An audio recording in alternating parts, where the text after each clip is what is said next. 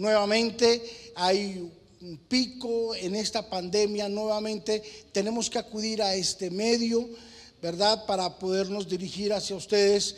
Pero no obstante, a pesar de todo lo que está aconteciendo, de las noticias, no obstante, siempre nuestra confianza va a estar en el Señor. Siempre.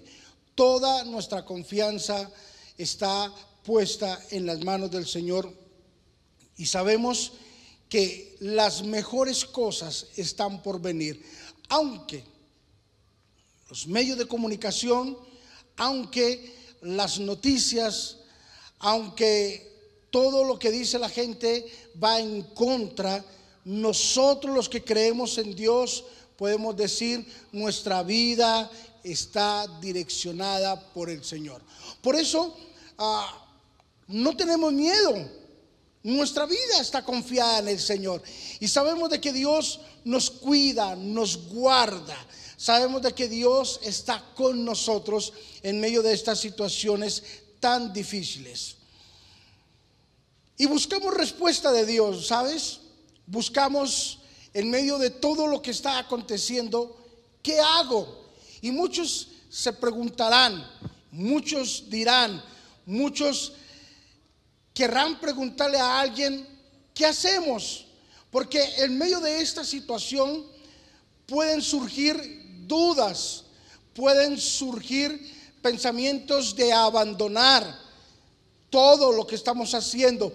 En este momento pueden surgir pensamientos de abandonar nuestra iglesia donde Dios nos ha colocado. En estos momentos pueden surgir pensamientos de pronto de algunos pastores que nos ven donde nos dicen, ahora sí se acabó toda la situación. Pero yo quiero decirte, pastor que me estás viendo, no abandones la barca. Lo que viene es lo mejor. Y sabes que viene a mi mente uno de los pensamientos asiáticos más poderosos que cuando yo lo escuché, mi vida quedó marcada también. Y es cada crisis es la muestra de una gran oportunidad. Lo que estamos viviendo no lo puedes tomar como una crisis, sino como una oportunidad para poder ver la bendición de Dios en nuestra vida. Así es de que pueden venir muchos interrogantes a tu vida. Pueden venir muchas quejas a tu vida.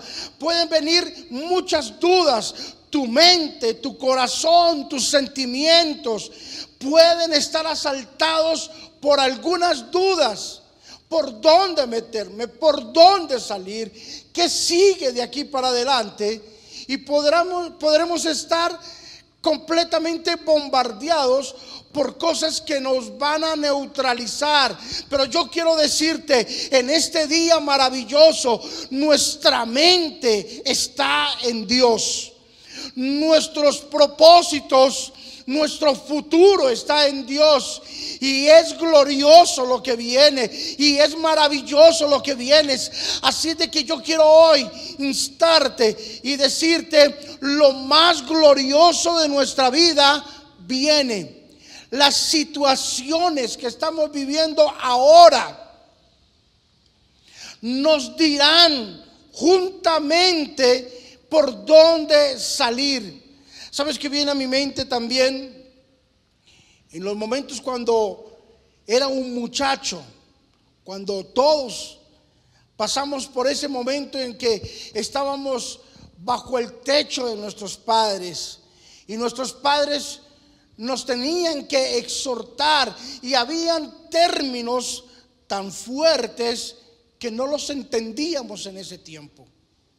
Pero ahora que han pasado los años, que ya hemos madurado, pensamos como hombres, actuamos como hombres, hablamos como hombres. Ya no nos tienen que hablar como ese joven de hace unos años atrás. No sé si en algún momento de la vida te dijeron, porque te quiero, te tengo que corregir. te voy a castigar porque te amo. Te voy a tener que castigar. Voy a tener que corregirte porque si yo no lo hago, otros vienen y lo hacen de una forma diferente. Y sabes que cuando nuestros padres nos decían eso, nos daba rabia, nos daba ira. No entendíamos qué calidad de amor era la de nuestros padres. No lográbamos entender por qué si nos amaban nos tenían que corregir. Pasaron los años, pasaron los días y hoy me doy cuenta de que valió la pena la corrección de nuestros padres. De pronto brusca, exagerada, dolorosa, pero ha traído un fruto excelente en nuestra vida. Y a veces el resultado de una falta de disciplina, a veces el resultado del desconocimiento de disciplinarnos y de que nos hubiésemos, hubiésemos sido disciplinados, traerán ciertos perjuicios a nuestra vida. Hay una historia en la palabra del Señor que me causó mucha emoción leerla.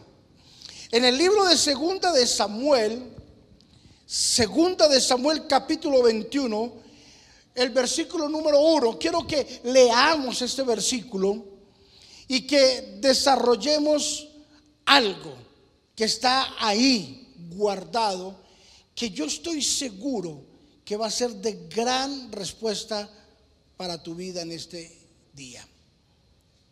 Dice la Biblia así, hubo hambre en los días de David por tres años consecutivos.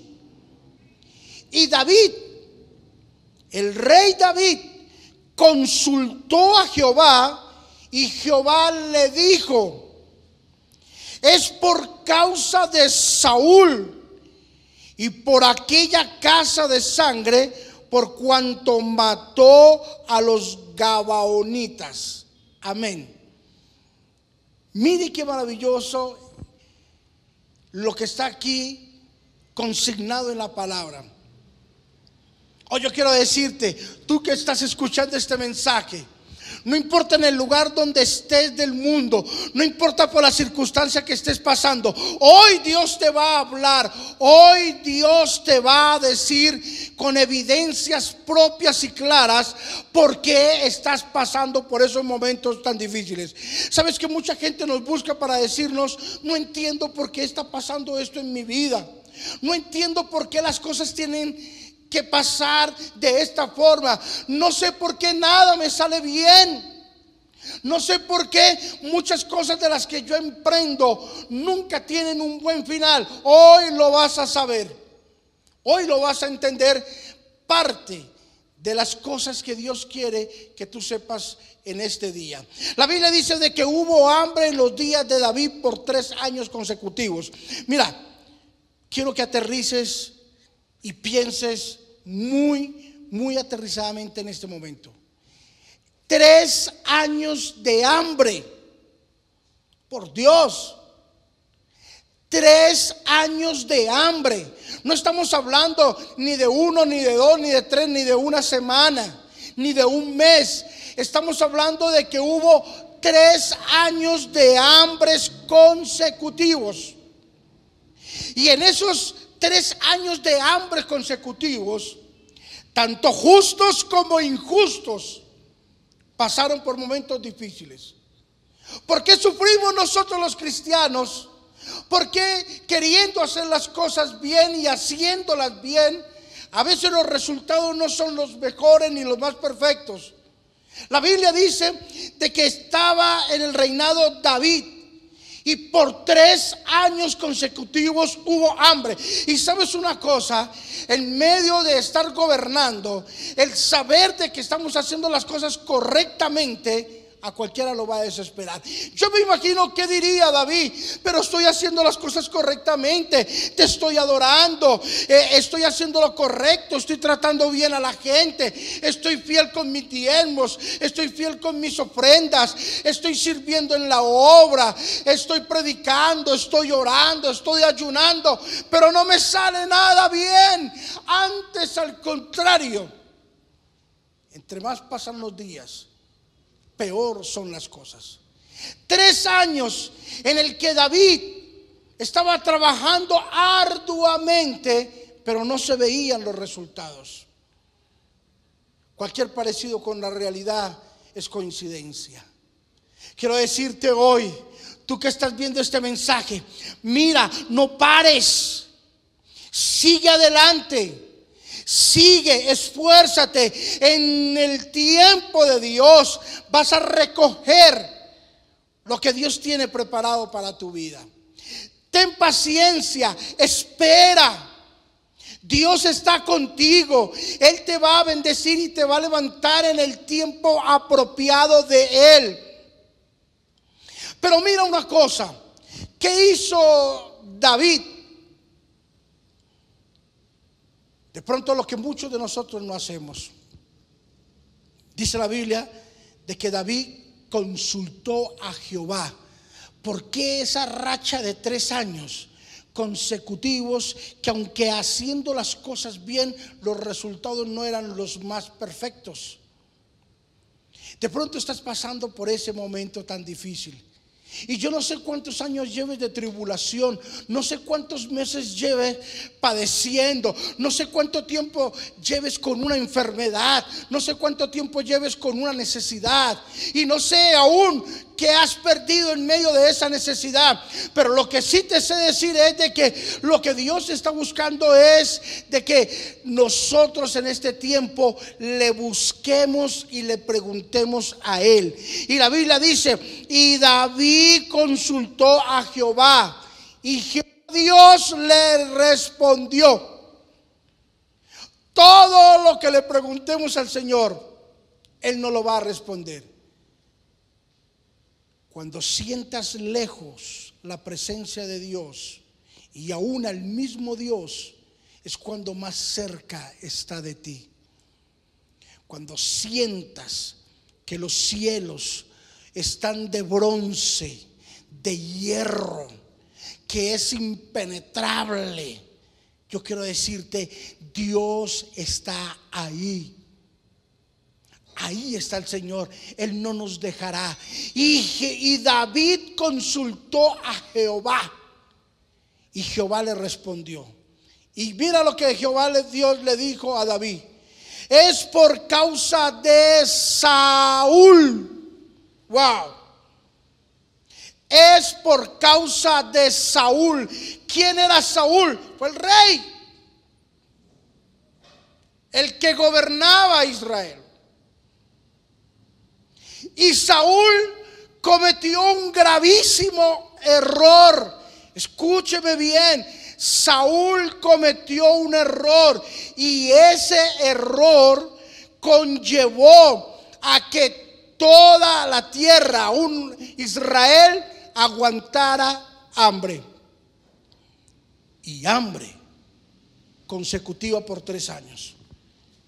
Oh, mira, cuánto cuesta equivocarnos? ¿Cuánto cuesta no saber elegir a nuestros gobernantes? ¿Cuánto cuesta poner nuestra confianza en un partido político, en un color? ¿Cuánto cuesta votar por una simpatía? Porque los de la derecha están contra la izquierda y la izquierda contra la derecha. Y así todo el mundo está agarrado. Pero al final del camino, tanto la izquierda como la derecha están buscando sus propios beneficios. Están tras sus propios intereses. Y el pueblo está sumergido, peleando por si este tiene la razón o el otro tiene la razón. Saúl cometió un gravísimo error y las consecuencias las vino a pagar. Escúchame bien, las vino a pagar todo Israel por un periodo de tres años. ¿Cuál fue ese gravísimo error que cometió Saúl? Si tú lo lees ahí en segunda de Samuel en el capítulo 21, la Biblia nos enseña que Saúl atacó a los gabaonitas, los persiguió, los mató parte de los gabaonitas. Y había una promesa de parte de Israel de nunca atacar a los gabaonitas, aunque formaban parte de un embarazo de los amorreos, pero Israel prometió, hizo un juramento de nunca atacar a los gabaonitas. ¿Por qué motivo? Porque era un juramento que había hecho por parte de Dios. Pero dice la Biblia, ahí a partir del versículo número 2 y 3 en adelante, que Saúl tuvo celos santo. Tuvo un celo y quiso defender a Israel. Oiga, miren, lo que David tuvo fue una, un fanatismo, un legalismo. Lo que David tuvo fue una religiosidad. Y dice la Biblia que atacó supuestamente de entre un celo santo a los gabaonitas. Y sabes una cosa, no hay peor cosa que dejarse llevar por los sentimientos. Por eso cuando los sentimientos te hablen, mételo, pásalo por un filtro y no permitas de que esto tome control de tus decisiones. ¿Cuánta gente en este tiempo están con sus sentires? Tengo el sentir de esto. Dios me dijo, Dios me habló. Y va a ver uno los resultados y son totalmente contrarios a los que son de parte del Señor. Pero no, Dios me dijo, siento de parte de Dios, siento esto, siento lo otro. Saúl, el rey Saúl, disfrazó, escúcheme esto, disfrazó un sentir de él diciendo de que era la voluntad de Dios. Y aunque él creía que estaba haciendo la voluntad de Dios, no estaba haciendo la voluntad de Dios, estaba haciendo su propia voluntad. Y atacó a los gabaonitas. Ahora, el problema estaba en David. David no había atacado a los gabaonitas, pero las consecuencias las estaba pagando el rey David y su pueblo. Sabes, hay muchas cosas y muchos errores que cometemos nosotros como padres y no tenemos en cuenta que esos errores los van a pagar nuestros propios hijos. Hay decisiones que ahora tomamos en el presente, que si no tenemos la suficiente madurez y no estamos aterrizados, nuestros hijos pagarán las consecuencias. La iglesia pagará las consecuencias. El pueblo pagará las consecuencias. Y de pronto hay cosas que hacemos ahora y no vemos las consecuencias momentáneas, pero con el tiempo vamos a ver reflejado que gente que no tuvo nada que ver con las decisiones de un gobernante van a pagar las consecuencias. ¿Sabes que lo que vivimos en muchos de nuestros países en Latinoamérica no es por causa de un gobierno actual. Y es lo que la gente no entiende, ¿saben? Esto no, la, la culpabilidad no es del gobierno que está ahora en la pasarela. Esto viene por gobiernos pasados.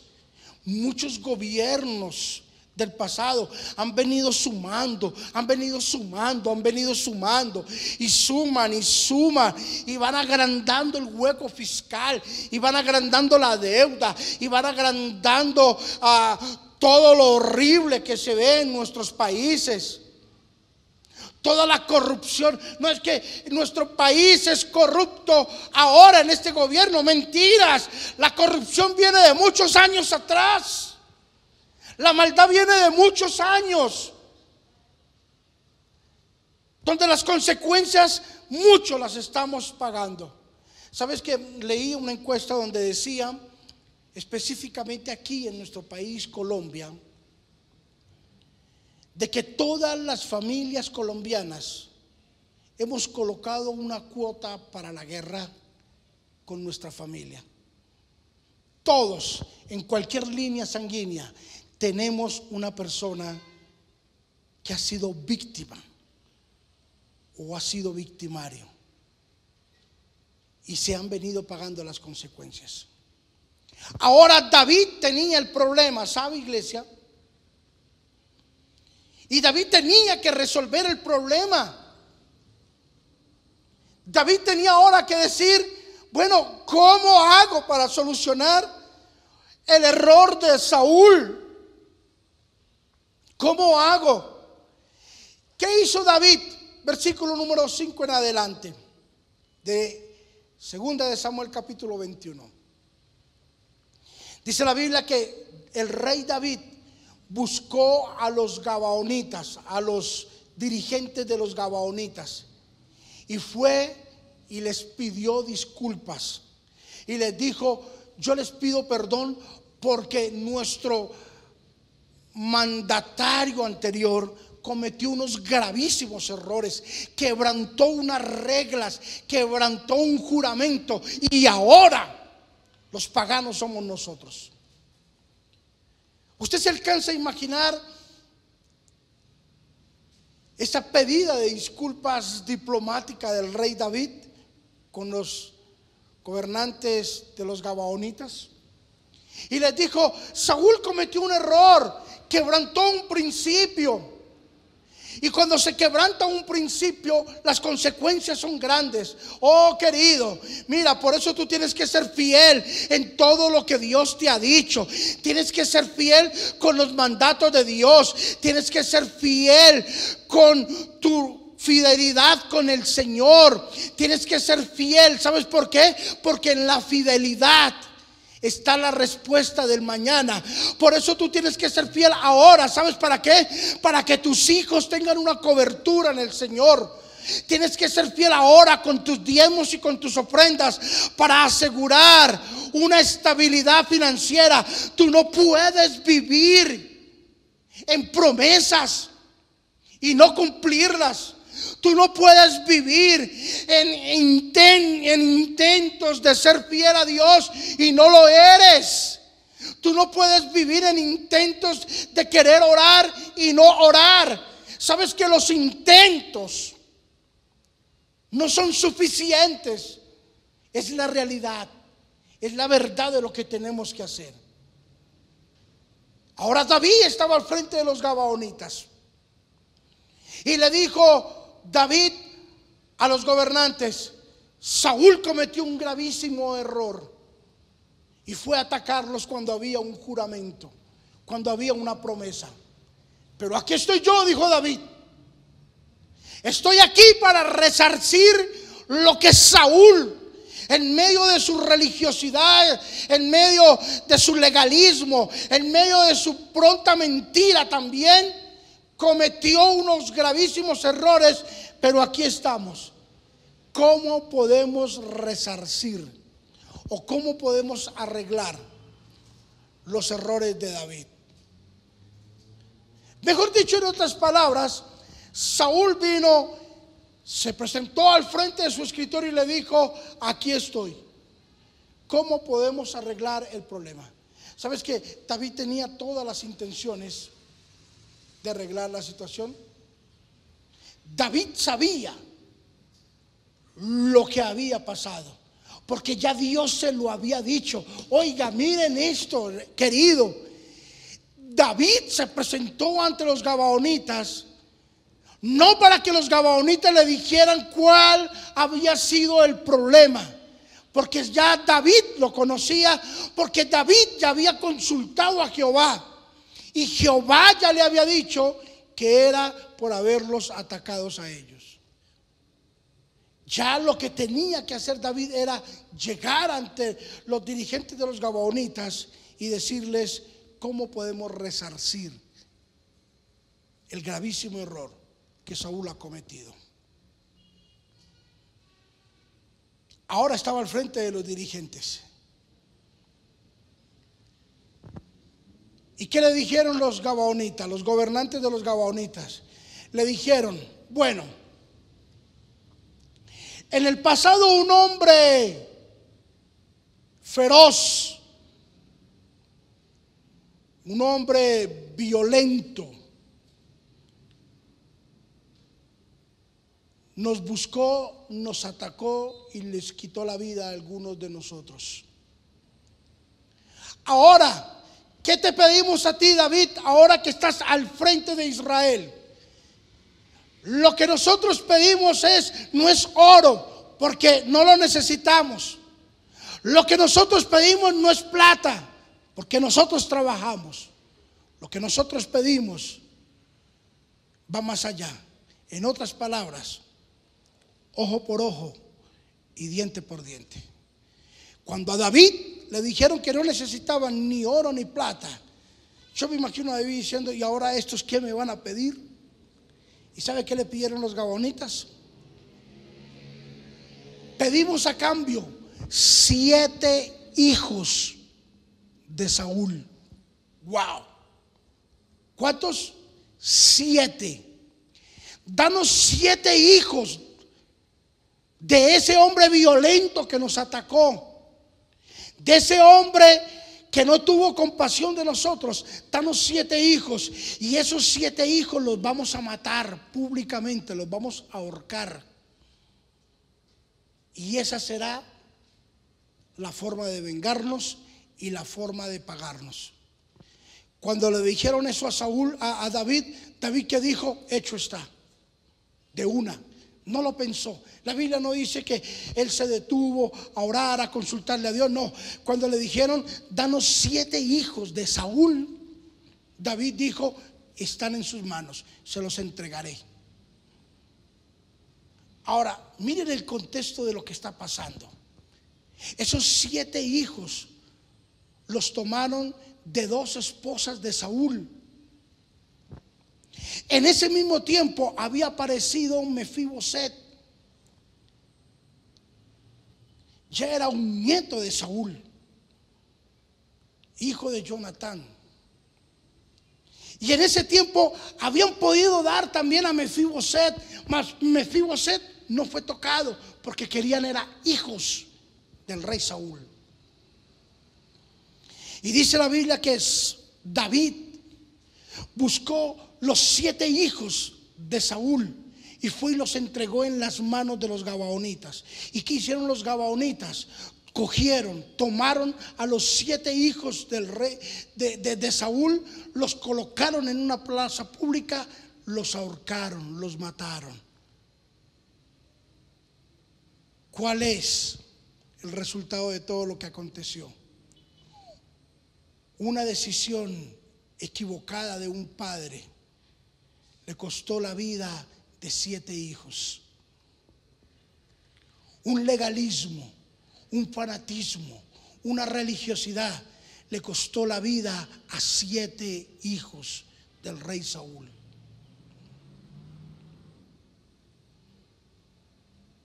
Hoy yo creo que Dios nos está hablando en este día. El Señor nos está hablando. El Señor nos está diciendo, ¿Cuáles son las decisiones que has tomado que pueden llegar a estorbar el futuro de tus hijos? ¿Qué has prometido y no lo has hecho? ¿Qué has dicho que ibas a hacer y no lo has hecho? ¿Cuál ha sido el resultado de las promesas que le hemos hecho al Señor? Señor, ahora sí, en esta me levanto, ahora sí, ya no más pero más te demoras en levantarte que volver a caer en el mismo error y en el mismo pecado.